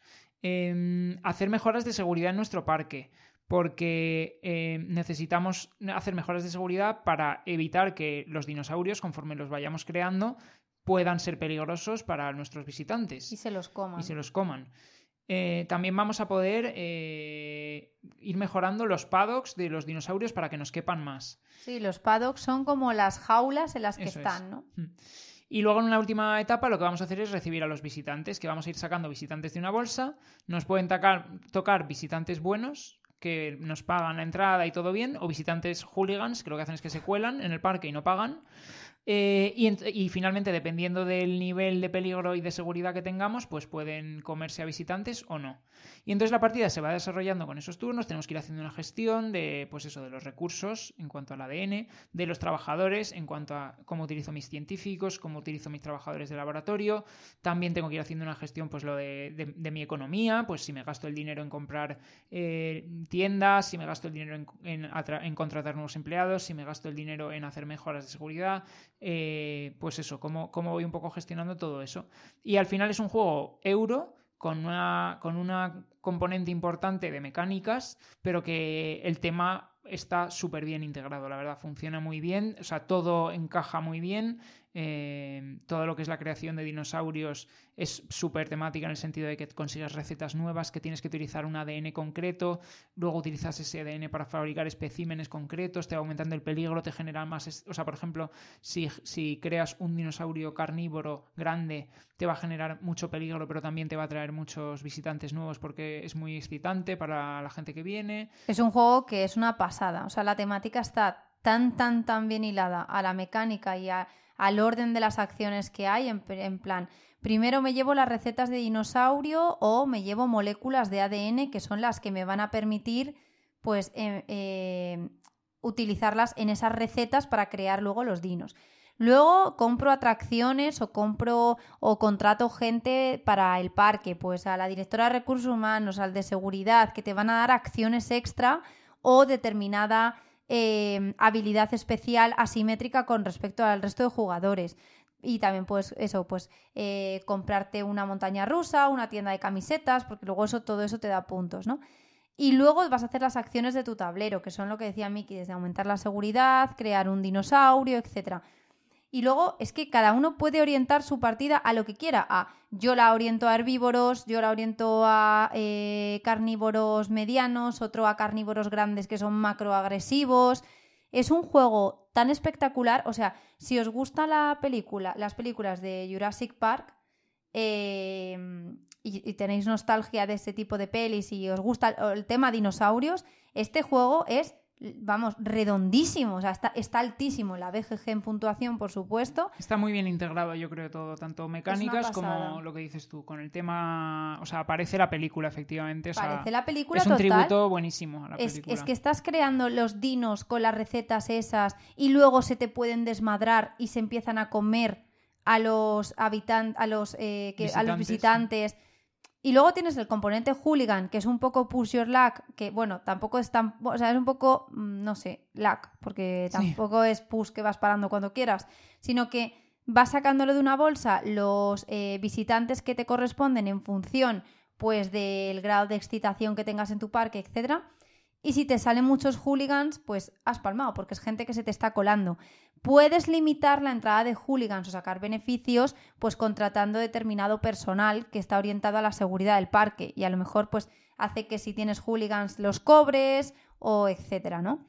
Y luego, em, bueno, este es otro tipo de juego que como nos encanta tanto, un all-in, y tenemos la expansión también de los acuáticos y tal, eh, es una pasada. Las fichas de Mipel de dinosaurio me vuelven loquísima. A nivel de componentes es, precioso. A ver, ocupa en mesa un huevo, las cosas como son. Ocupa mucho. Y, pero sí, yo creo que, o sea, lo que dices tú, estoy de acuerdo de que los componentes son una pasada. Los tableros son todos de estos que tienen doble capa. Sí. Eh, y yo estaba... Los dados son una preciosidad. Los dados son una preciosidad y con las moléculas de ADN es una preciosidad. Yo estaba pensando, Ahora, eh, a ver, hemos metido los el de Dinosaur Island y es un poco tricky porque no sé hasta qué punto un dinosaurio es, entra dentro de la categoría como tal de... Eh, Hombre, pues por supuesto, son reptiles. Bueno, me está mirando como si estuviese diciendo la mayor burrada de la historia. No, no, lo estoy hasta buscando en Google. Son reptiles, los reptiles son animales. No, a ver, mira, estoy mirando que la categorización taxonómica es... Dice que es... No te separes Arcosauros. ¿Cómo arcosaurios? Bueno, arcosaurios. Vale. Dice que, bueno, que sí, que son un tipo de animal que hoy en día vivo solo quedan los cocodrilos y las aves. Claro, y esos son animales. Bueno, sí, pero yo no sé. Bueno, mira, no sé si son como tal así puramente animales. no son ni seres mitológicos. Bueno, a mí me apetecía traerlo aquí en esta categoría y de hecho esta categoría se me ocurrió proponértela principalmente por el Dinosaur Island. Pues yo pensaba que lo habías propuesto por el Galfir, la verdad. Bueno, pues no, principalmente fue por este, te lo reconozco. O sea, es que este también es de mi top, no sé si tres o cinco, bueno, está en mi top top de juegos, la verdad. Es que es una pasada, de hecho, eh, quedamos hace varias semanas con una pareja de amigos que les gustan mucho los juegos de mesa, pero no están, estaban tan, tan, tan metidos eh, en los juegos tal. Y entonces eh, le dije a Miki, mira, mm, visto que, se han comprado una Arnova por su cumpleaños, creo que podemos sacarles este juego y probar a ver qué les parece. Claro, nosotros en plan, a ver, un poco con cautela, pero se vinieron tan arriba que lo jugamos con todas las expansiones, all-in y tal, ¿no? Bueno, literal, no os estoy engañando, que se convirtió en, yo creo que es de sus juegos o su juego favorito. Desde aquí mando un, eh, un saludo y un abrazo a Paula, porque sé que en cuanto vea que hemos publicado en el podcast el Dinosaur Island, es lo primero que va a escuchar, los minutos de este juego. O sea, es una pasada, está, está obsesionada con el juego. O sea, juego que conoce nuevo, dice, ya, pero es que no es como el Dinosaur Island. Es que es un juegazo, de verdad. O sea, si os gusta la película, por favor, cogedlo porque es que es lo que dice Miki, el mejor tributo. Si os gustan los juegos así, que un euro complejito, no es un, no es un euro sencillo, os va a encantar. También tiene distintas modalidades de juego, en plan, puedes jugar con objetivos de corto plazo, medio plazo, largo plazo, que hacen que la partida sea más o menos corta. Sí, sí, a mí eso me parece también un punto a favor, porque, a ver, es cierto que echarte una partida corta como que te deja justo en el punto en el cual estás empezando a, desarrollar el parque. Sí. Pero entre una partida media y una larga, pues bueno, tienes esa versatilidad de coger y decir, quiero meterme en una partida de tres horas y media o me conformo con hora y media, dos. También es verdad que para iniciarte puedes empezar con la corta, luego se te va a quedar la miel en los labios y dices, ya pasó a, a más. Es que es un juego en el que al principio, hasta que tienes determinado nivel de desarrollo del parque, pues nadie es, completa los objetivos. Claro, en el momento que uno lo reclama ya nadie lo puede reclamar, pero llega un momento en el que es pumba, pumba, reclama, reclamas, porque ya todo el mundo alcanza un nivel en el que a lo mejor tú has reclamado uno, pero el otro está reclamando otro porque tiene otra estrategia y de repente en cuestión de, de tres, dos, tres rondas ya se han completado todos. O sea, llegado un, un momento de desarrollo ya es muy rápida la partida. Sí, por eso es por lo que yo diría que mínimo longitud media con los objetivos y ya si quieres una más larga, pues el largo. Pero vamos, que está muy bien que dé esa opción. Pero es que tiene todos, desde objetivos ocultos. Eh, mm, el tema de, pues eso, de, que no solamente te tienes que centrar en la creación de dinos, los dinos los puedes orientar a, lo que tú quieras, a dinos más agresivos y tienes más riesgo, entonces te orientas más a seguridad, o riesgos más, eh, dinos más tranquilos los herbívoros y entonces vas más a poner atracciones, por ejemplo, o lo que quieras. Puedes hacer multitud de cosas. Es un juego que yo nunca diré que no a una partida. Sí, yo, vamos, soy consciente de que es de los juegos que más te gustan. A mí también me gusta un montón, la verdad. Me parece que funciona muy bien y que tiene muy bien integrado el tema, sobre todo eso, es, básicamente la película. Entonces, pues nada, desde aquí lo recomendamos sin duda como, como uno de nuestros juegos de animales, animales favoritos. bueno, lo que digo, mm, entre comillas no de animales, pero... Que no, que no, animales seguro.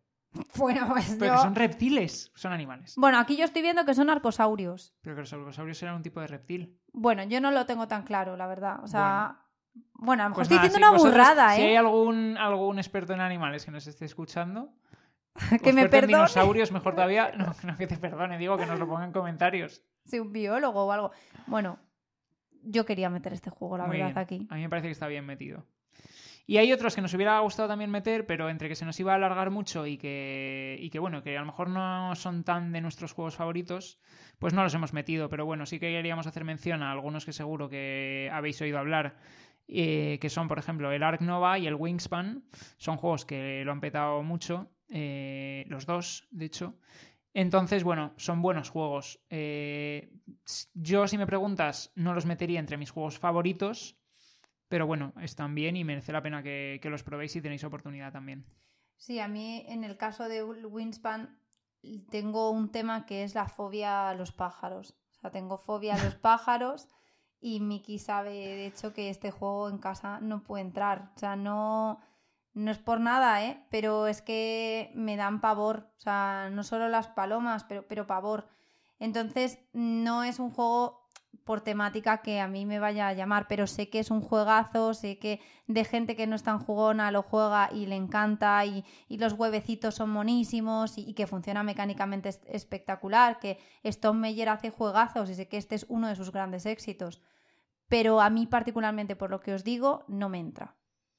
Y entonces, como la lista esta es lo que nosotros quisiéramos hacer, pues no ha entrado y ya está, y punto, ¿no? Un poco sí. Muy bien. Bueno, pues esto ha sido todo para el episodio de hoy. Eh, esperamos que os haya gustado. Eh, estamos ya pensando cositas para el siguiente, que, os traeremos como siempre dentro de dos semanas. Sí, yo quería decir que os animamos a que nos sigáis en las redes sociales, que de hecho Miki eh, desde hace una semana se ha lanzado a crear como eh, una especie de juego, que es un jeroglífico que pone al menos una vez a la semana en stories. Entonces él como que monta una, em, una sucesión de imágenes. Es eh, un acertijo, un jeroglífico, está bien dicho, Sí, y la gente, con el objetivo que la gente os animéis a descubrir eh, a qué juego hace referencia esa imagen, ¿no? Y la verdad es que tenemos gente que está así picada y cada vez que lo sacamos nos contesta, hay de todo, gente que acierta, gente que no, eh, a veces es más difícil, a veces que es menos. Y nada, os animamos a que si os está gustando los podcasts y tal, que le echéis un vistazo porque al final de este tipo de cosas, pues como que te hacen meterte un poquito más en la afición. Sí, y no os preocupéis si no habéis visto los anteriores, porque en el perfil ahora mismo, si os metéis en nuestra cuenta, están guardados ahí en lo de historias guardadas. Ahí podéis acceder a, a los acertijos que ya hemos publicado, que llevamos dos publicados por ahora, y ya tenemos preparados otro par que iremos, iremos sacando a ver si los acertáis. Muy bien. Pues nada, muchas gracias por escucharnos. De verdad, de corazón, muchísimas gracias. Y a todos los que nos escribís también, tanto por redes como en los comentarios, pues nos hace muchísima ilusión cuando lo hacéis, la verdad. Sí, estamos muy, muy contentos con la gente que os atrevéis a mandarnos mensajes por Instagram y nos dais pues vuestro feedback, nos, eh, nos comentáis cosas que de las que nosotros hemos hablado y os sirven mm, para pues gente que os estáis metiendo en la afición, gente que ya estáis metida y os descubrimos algún juego que no conocíais o lo que sea. La verdad es que es súper gratificante y desde aquí os mando a todos un abrazo enorme y os doy las gracias de todo corazón. Suscribo cada palabra. Así que nada, muchísimas gracias y esperamos que os lo hayáis pasado bien. Hasta luego. Hasta luego, un abrazo. Chao.